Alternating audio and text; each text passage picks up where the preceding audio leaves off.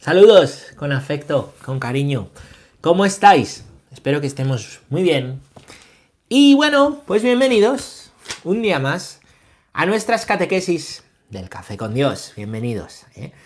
a estas catequesis donde mm, en esto que hemos llamado temporada 2, porque va detrás de la 1 y porque la 1 pues, pues vi, vi que era bueno cerrarla porque llevábamos un bloque grande de catequesis sobre un mismo tema. Estamos viendo, estamos viendo y continuamos viendo y continuaremos viendo el tema del credo. Hemos empezado a desgranar quién es Dios Padre, quién es Dios Padre, ¿no? Ya vimos lo que significa eh, decir creo, ya vimos lo que significa decir creo en Dios que es Padre, y ahora vamos a ver lo que significa decir creo en Dios Padre Todopoderoso. Así empieza el credo confesando este atributo del ser de Dios, esta verdad del ser de Dios. En la esencia de Dios está pues que Él es persona divina, Padre, Hijo, Espíritu Santo, y de cada persona vamos a ver, y en los distintos artículos del credo van diciendo y articulando, ¿vale? Diciéndonos lo que podemos decir de cada una de las personas de la Santa Trinidad que hemos estudiado en los días pasados. Así que vamos a ver lo que podemos decir de Dios Padre, lo primero que podemos decir del ser de Dios Padre es que es todopoderoso. El primer atributo con el cual comenzamos esta catequesis, así que adelante, sed bienvenidos y comenzamos. Vamos a leer el punto número 268 del catecismo. Estamos en este párrafo tercero, todopoderoso, que dice así. De todos los atributos divinos, Solo la omnipotencia de Dios es nombrada en el símbolo. Confesarla tiene un gran alcance para nuestra vida. Creemos que esa omnipotencia es universal, porque Dios, que ha creado todo, rige todo y lo puede todo. Es amorosa, porque Dios es nuestro Padre. Es misteriosa, porque solo la fe puede descubrirla cuando se manifiesta en la debilidad. Pues vamos allá. Eh, como os decía, de Dios Padre, de Dios Hijo, de Dios Espíritu Santo, podemos dar atributos, podemos decir atributos, es decir, atribuirles, atribuirles, o bueno, reconocer lo que ellos mismos se han atribulado, han revelado, atribuido, perdón, atribulado es otra cosa, atribuido lo que ellos mismos nos han dicho de, ellos mismos, lo que Dios nos ha dicho de sí mismo, ¿no? Pues nosotros lo podemos confesar en la fe, ¿no? Son muchos los atributos de Dios Padre. Por ejemplo, la omnipresencia, ¿no? La, omnipresencia, por, poneros un ejemplo, ¿no? Eh, por ejemplo, y aquí vemos, la omnipotencia. Es el único, el único atributo de Dios que mencionamos en el credo. ¿Qué significa omnipotencia? Bueno, pues omni es un prefijo griego, ¿vale? Significa todo. Potencia hace referencia al poder. La omnipotencia de Dios es que Dios Padre todo lo puede. O dicho de otra manera, Dios Padre es todopoderoso, ¿eh? todopoderoso. Así lo decimos y así lo confesamos en el símbolo. El símbolo os recuerdo que es el, el credo. Y el catecismo nos da aquí tres, tres, tres, tres, tres eh, cualidades de esta omnipotencia, ¿vale? La omnipotencia de Dios es universal, la omnipotencia de Dios es amorosa, la omnipotencia de Dios es misteriosa. Vamos a ver cada una de las tres, así por, así por separado, ¿vale? ¿Qué significa que la omnipotencia de Dios es universal? Quiere decir que es en todo el mundo, para todo el mundo, en todo el universo, para todo lo creado, ¿no? Pero no solo en el espacio, ¿vale? No solo universal en todo el universo, sino que también lo es en todo el tiempo, en todo tiempo desde el origen de los tiempos hasta el final de los tiempos, Dios lo puede todo, ¿no? Así lo leemos en la escritura. ¿eh? Leemos cómo Dios es creador vamos a hablar de la creación de espacio en los siguientes días. ¿eh? Lo llevo diciendo unos días que hablaremos de la creación y diréis, no llega, no llega. Ya llegará, ya llegará, no pasa nada. Bueno, pues Dios todo lo puede, ¿eh? todo lo puede. Eh, desde el principio y leemos, por ejemplo, en el libro del Apocalipsis, ¿no? el libro de, la revelación del fin de los tiempos, también acerca de la omnipotencia de Dios, que todo lo puede, ¿no? Claro, si Dios es omnipotente, ¿eh? entonces eh, puede todo, también puede hacer el mal, ¿eh? también puede odiar, también puede maltratar, también puede hacer daño, ¿no? Con mala idea, ¿no? Vamos a ver la segunda cualidad que nos dice que la omnipotencia de Dios es amorosa. Y esto, por lo que muchas veces hemos estudiado, porque Dios es amor, ¿vale? De manera que Dios lo puede todo, pero todo siempre desde el amor, porque no puede contradecirse a sí mismo. Todo desde el amor, de manera que Dios no puede odiarte, de manera que si te pasa algo malo, no es porque Dios te odie o porque reniegue de ti, ¿vale? Sino que Él está contigo y también su mano amorosa está en esas cosas malas que por libre albedrío eh, pueden ocurrir o su providencia está actuando y permite, ¿no? Permite pues correcciones en tu vida para que le conozcas, para que vayas por el buen camino, para que no te pierdas y para que no te alejes de Él, que en el fondo es el mayor de los males, no porque Dios se enfade contigo, sino por el daño que te haces, ¿no? Y el daño que nos hacemos en la vida cuando nos alejamos de Dios o cuando renegamos de Dios. Ahí tenéis un ejemplito, que es la parábola del hijo pródigo, pero vamos, el mejor ejemplo pues es el testimonio de nuestras propias vidas. Así pues, la omnipotencia de Dios, el que Dios todo lo puede, es amorosa. Amorosa. Dios siempre ama. En todo lo que hace, ama. En todo lo que te sucede, te está amando. Tercer punto, es misteriosa. Es misteriosa. Claro, a veces hay quien reta a Dios y dice, bueno, bueno, si Dios todo lo puede, que haga esto. Si Dios todo lo puede, que haga lo otro. Y buscamos que haga mi voluntad. Buscamos que haga lo que yo quiero o buscamos que haga lo que yo creo. Dice Jesús en el Evangelio que algunos le pedían un signo. ¿eh? Y, dice, pero si ya se les ha hecho un montón de signos, pero si, si no creyeron a, Jonás, y no hicieron no sé qué, ¿no? A Jesús muchos le hicieron, le vieron hacer milagros y sin embargo luego le abandonaron. Y dice Jesús en un pasaje, hay algunos que no creerán aunque resucite un muerto. ¿eh? De hecho, él lo dice porque él, él resucitará. Bueno, el poder de Dios, ¿vale? No es, por supuesto que es universal, ¿no? Por supuesto que todo lo puede, ¿eh? Pero es curioso, ¿vale? Que retar a Dios no sirve. ¿eh? Retar a Dios no sirve, ¿no? Eh, para nada. Es muy curioso que su poder misteriosamente, donde se manifiesta, es en la debilidad. 2 Corintios 12, 9. Cuando soy débil, dice San Pablo, San Pablo que ha perseguido cristianos, que lo ha intentado por sus fuerzas, San Pablo que, sufre mucho por las persecuciones de las comunidades donde ha estado, que sufre mucho eh, por, la deriva de la iglesia, se siente débil, con un aguijón en la carne, se siente débil y dice, dice, tu gracia me basta, hace una confesión de fe preciosa, confesión de fe, dar autoridad a Dios, eso es la fe, y confiar en Él. Hace una confesión de fe San Pablo y dice, tu gracia, Señor, me basta. Cuando soy débil, entonces soy fuerte. Porque tu fuerza, la tuya, cuando yo no la tengo, se manifiesta en mi debilidad. Es un pasaje precioso. Está en la segunda carta de Corintios, en el capítulo 12. Os animo a leerlo despacio y a poder meditar con eso. Es verdad, ¿no?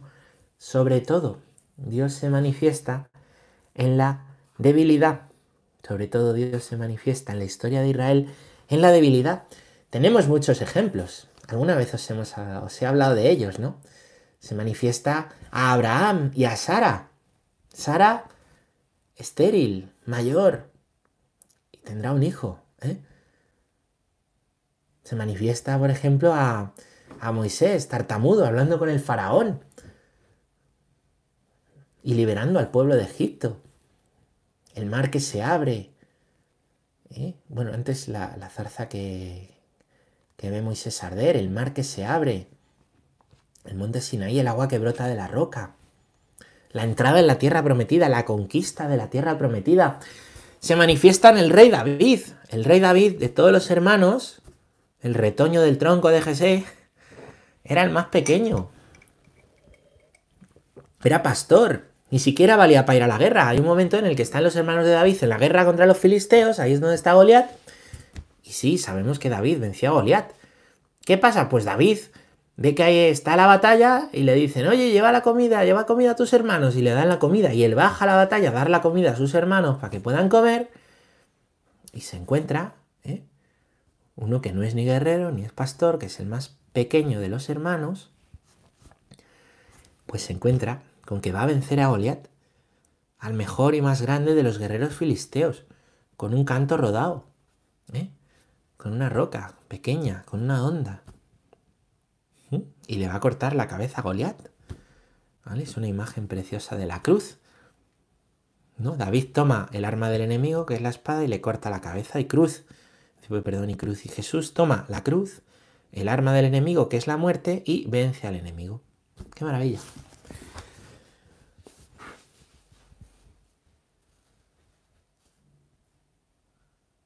Los grandes portentos de los, profetas, el profeta Samuel diciendo, pero Señor, si es que solo soy un muchacho, ¿cómo voy a predicar?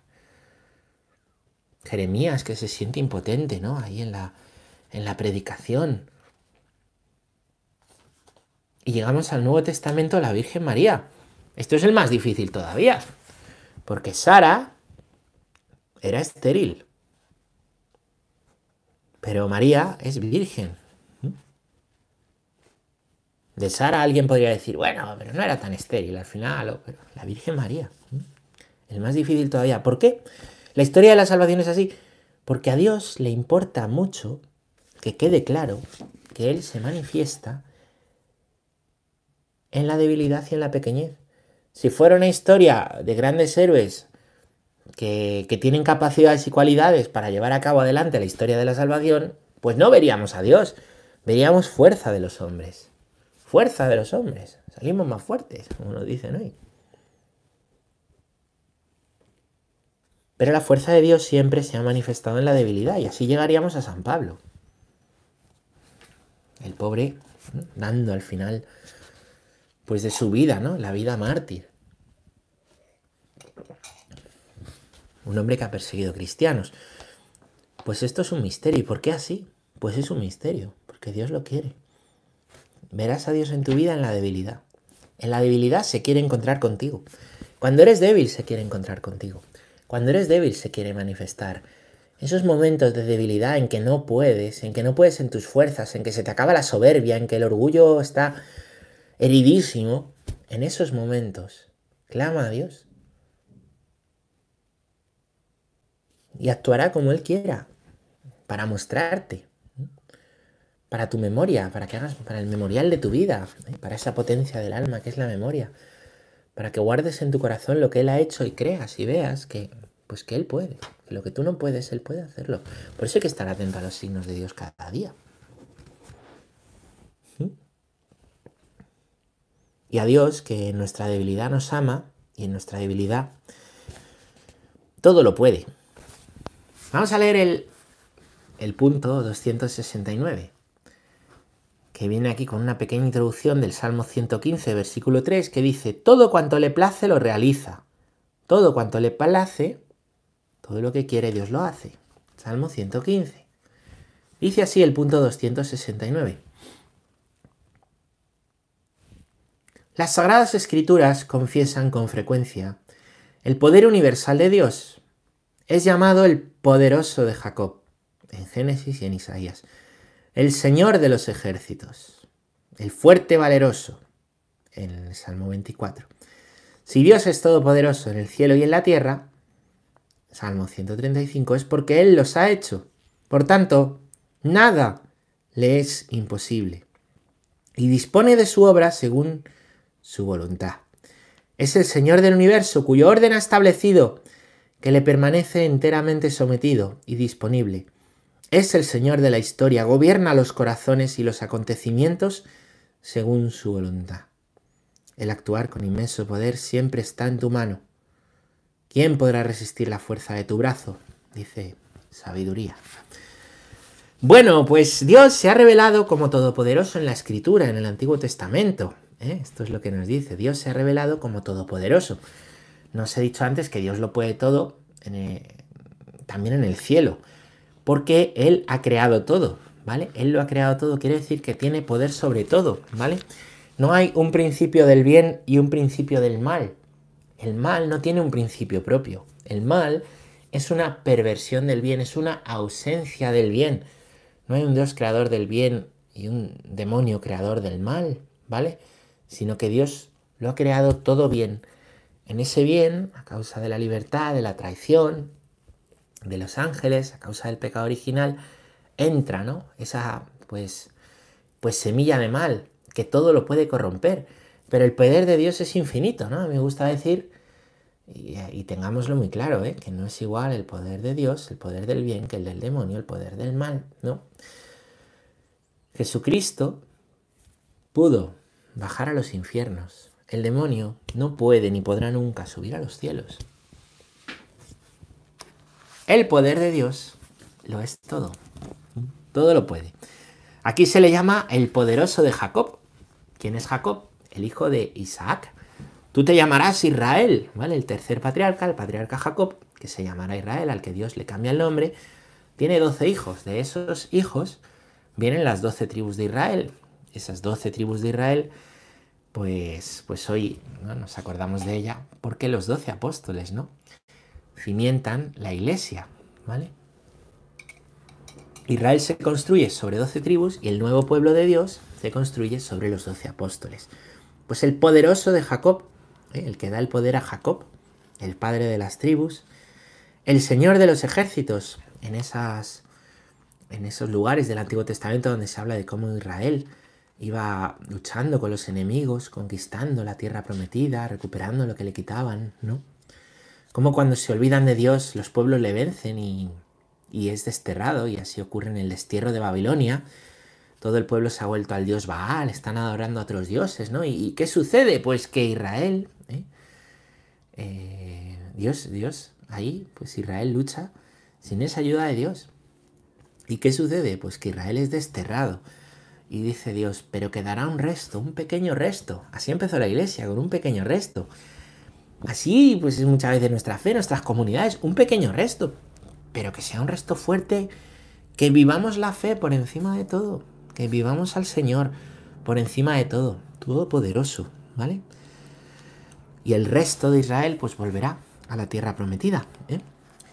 Es llamado el fuerte, el valeroso, ¿no? Como el capitán de, del pueblo de, del pueblo de Israel en ese lenguaje militar, ¿no? En los tiempos de la conquista de, Israel, ¿no? Nada le es imposible y dispone, ¿eh? y dispone, para Dios nada imposible, esto se lo dice el ángel a la Virgen, ¿cómo será eso posible si no conozco varón, si soy virgen? Y dice el ángel, el Espíritu del Señor te cubrirá con su sombra. El hijo que van a hacer será llamado Hijo de Dios. Porque nada hay imposible para Dios, ¿vale? Así lo recibe con esas palabras la, la Virgen María, ¿no? Siempre se hace su voluntad, así nos enseña también a rezar Jesús, diciendo al Padre, hágase tu voluntad. Es un decir, para ti no hay nada imposible. Lo que pasa es que sea voluntad tuya, porque tú lo puedes, ¿no? ¿Quién podrá resistir la fuerza de su brazo? Dice sabiduría. Y con esta frase eh, continuamos. Porque sabiduría continúa diciendo, te compadeces de todos porque lo puedes todo. Ese es el titulito que da nombre a, esto que vamos a contar en los dos primeros, eh, perdón, en los dos siguientes puntos del catecismo, que dice así. Dios, punto 270, ¿eh? Dios es el Padre Todopoderoso. Su paternidad y su poder se esclarecen mutuamente. Muestra en efecto su omnipotencia paternal, por la manera como cuida de nuestras necesidades, por la adopción filial que nos da. Yo seré para vosotros padre y vosotros seréis para mí hijos e hijas, dice el Señor Todopoderoso. Finalmente, por su misericordia infinita, pues muestra su poder en el más alto grado, perdonando libremente los pecados. Bueno, vamos a ver de qué manera concreta, nos explica este punto, se manifiesta la omnipotencia divina, se manifiesta el que Dios es todopoderoso, porque como os digo siempre, está muy bien saberse la teoría, vamos a ver los hechos concretos en los cuales Dios eh, manifiesta eso. Y los hechos concretos son la misericordia infinita. La misericordia infinita para perdonar los pecados. Lo que no nos perdonamos ni nosotros. Lo que pensamos que nadie nos puede perdonar. Lo que no perdonaríamos jamás nosotros. Dios lo perdona al corazón que de verdad está arrepentido. Y al corazón que de verdad se humilla al corazón que de verdad está arrepentido, al corazón que de verdad se humilla. ¿Mm? La misericordia de Dios que recibimos en el sacramento de la confesión, que con el tiempo podemos vivir de una manera un poco rutinaria, un poco tal, es muy bueno caer en la cuenta de que el perdón de Dios lo es todo y que se está manifestando que Dios todo lo puede. No, pero si tengo pecaditos, pero si tengo... Pero pero con los pecaditos, mayores o pequeños, no podemos nosotros en nuestras fuerzas quitarlos, perdonarlos. ¿eh? Podemos taparlos. Podemos convencernos de que, bueno, no pasa nada. Pero perdonarlos, borrarlos, no. Eso solo Dios lo hace, ¿no? Y en esa misericordia, mm, pues se manifiesta, ¿no? Que Dios lo puede absolutamente todo. ¿Y en tu vida cómo se manifiesta eso? ¿Eh? ¿De qué manera Dios se ha manifestado omnipotente en tu vida? Que todo lo puede. ¿Qué hechos concretos? Es muy bueno pensar. A través de su misericordia, concretamente dónde, a través de cosas que te han pasado, de momentos de mucha debilidad. Haz memoria. ¿Qué ha hecho Dios? Es fundamental para un cristiano no perder la memoria de lo que Dios ha hecho y de lo que Dios hace. Para en los momentos de dificultad recordar, en los momentos en que todo se nubla, recordar que Dios, que un día vimos en la luz. Todo por tierra. No, no niegues en la oscuridad lo que has visto en la luz. ¿Mm? Vamos a leer un punto más, el punto 271, que dice así. La omnipotencia divina no es en modo alguno arbitraria. En Dios el poder y la esencia, la voluntad y la inteligencia, la sabiduría y la justicia son una sola cosa. De suerte que nada puede haber en el poder divino que no pueda estar en la justa voluntad de Dios o en su sabia inteligencia. Estas son palabras de Santo Tomás de Aquino, casi todo este punto menos la primera frase. En Dios, el poder y la esencia, todo lo puede y es ¿vale? La voluntad, lo que Dios quiere, la inteligencia, lo que mueve a Dios a actuar, la sabiduría que contiene Dios, su justicia, en dar a cada uno, eh, pues, pues según las obras, ¿no? De suerte que nada, perdón, todo eso es una misma cosa, porque Dios tiene un corazón que no está diviso. Nosotros a veces, ¿no? Tenemos el corazón dividido. Va por un lado lo que pienso y lo que razono, la inteligencia, pero por otro lado lo que hago, la voluntad.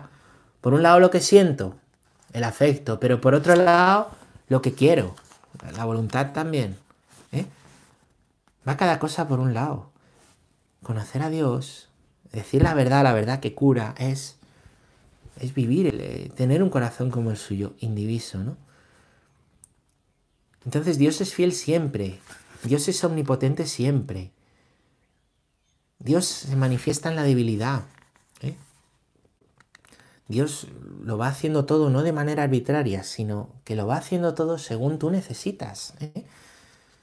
Pero es que a lo mejor lo que tú crees que necesitas no es siempre lo, lo mejor.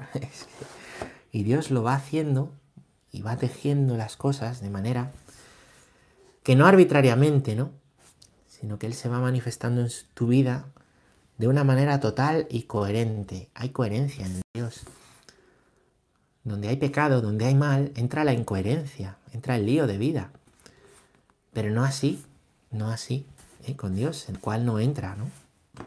Ese mal, en el cual no entra el, el pecado. Entonces los designios de Dios, lo que Dios va tejiendo en tu vida, a través de la misericordia de su omnipotencia, pues es siempre lo mejor. Por eso dice San Pablo, morir es con mucho lo mejor. Es una frase muy fuerte. Hoy que la muerte es un tabú, hoy que la muerte da tanto miedo a mucha gente. San Pablo, morir es lo mejor, porque es entrar en, el, en la Pascua eterna con Él, ¿no? Y es que se cumple su designio total, que es estar con Él. Bueno, hay que tener fe para esa afirmación, ¿eh? ¿eh? así le pasa a San Pablo, ¿no? A mí me gusta decir que la vida es como un telar, ¿vale? Como un telar, ¿no? Eh, tejido, por un lado, Tú lo ves y es precioso. Y si miras por detrás, ves cómo están dispuestos los hilos. ¿eh? Nuestra vida a veces nos parece un cuadro más bonito, nos parece un cuadro más feo. Si miráramos atrás, veríamos cómo Dios va sacando de lo mal bien, cómo va tejiendo los hilos, cómo va con su amor manifestándose para que le podamos conocer, para que eso que está torcido lo pueda enderezar a través del perdón para que lo que por nuestra libertad hace daño, por lo que nuestra libertad se vuelve al mal, que es el pecado, ¿eh? pueda ser corregido, pueda ser perdonado. Nuestra vida es pues como ese telar, ¿no? Y en la medida también en que vamos nosotros dejando hacer a Dios, poniéndonos en Dios, diciendo que se haga su voluntad, sabiéndole ver en los hechos concretos y en los acontecimientos concretos de nuestra vida, en la medida en que eso pasa, pues también el cuadro de la vida se va tornando hermoso. Aunque no sea la vida ideal que nos dicen que tenemos que tener, aunque sea una vida con muchos surgimientos, una vida hermosa, porque Dios está en ella entretejiendo los hilos. Porque Dios, donde, como se manifiesta en la, en la debilidad, donde tú ves desastre, donde tú ves horror de acontecimientos de vida, pues Dios ve una escalera para para el cielo, quiere tenderte una escalera al cielo, quiere manifestarse en la cruz y en la debilidad. Os dije que os iba a decir algo de la piedad. La piedad es una maravilla, como todas las obras de Miguel Ángel, ¿no? Está ahí en, en el Vaticano, según entras en la Basílica del Vaticano a la derecha, la piedad, te quedas admirado. Te explican que, el bloque de mármol era un bloque de mármol enorme. Te explican que Miguel Ángel incluso eh, hizo los detalles de la piedad que no se ven, entonces incluso pues la parte de la espalda, ¿no? Que Cristo tiene apoyado contra su madre, la Virgen, la piedad es la, es la Virgen recogiendo a Cristo de la cruz, ¿no? Pues que todo ese hueco que hay entre la espalda y la Virgen, que está tallado, que está perfectamente tallado, que si se mete la mano se puede, se puede ver, ¿no? Pero eso era un bloque enorme de mármol. Creo que era mármol, no lo sé. Donde había un bloque de mármol, una piedra, Miguel Ángel vio la piedad y fue quitando lo que sobraba para sacar la piedad y que todos hoy cuando vamos nos admiremos al contemplar su belleza. Pues bien, donde nosotros vemos, los demás ven, o nosotros vemos los demás un bloque de mármol, frío, duro, tal, Dios ve un santo. Pero no es lo que nos falta para ser santos, es lo que nos sobra. Y Dios, que Dios es omnipotente, quiere decir que Él puede todo y puede ir quitando lo que sobra. Y a veces que te quite lo que sobra duele. Porque es necesaria la humillación para que Él te dé el perdón. O para que Él cure ciertas heridas, ¿no? Es necesario abrir las heridas, es necesario presentar el corazón abierto. Y es así, no es tanto lo que yo hago por Dios, sino si yo me dejo primero hacer por Dios, para ir quitando lo que sobra y para que esa piedra pues se convierta en un santo, esa piedra amada sea un santo amado por Dios. No dice Isaías, arranca de mi pecho el corazón de piedra y pone un corazón de carne, pues algo así. Dios tiene un plan.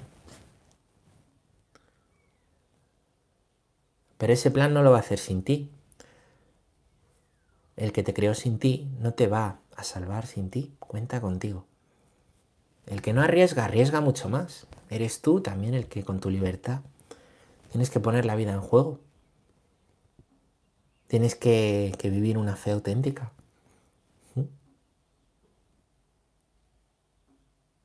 Tienes que responder a Dios con la fe. Y con una vida transformada cada vez más. Con una vida transformada cada vez más por esa fe. Pues aquí lo dejamos. Espero que haya sido de ayuda, como siempre. Y si no, pues gracias por estar aquí y nos vemos. Seguiremos hablando de Dios Todopoderoso en la siguiente catequesis.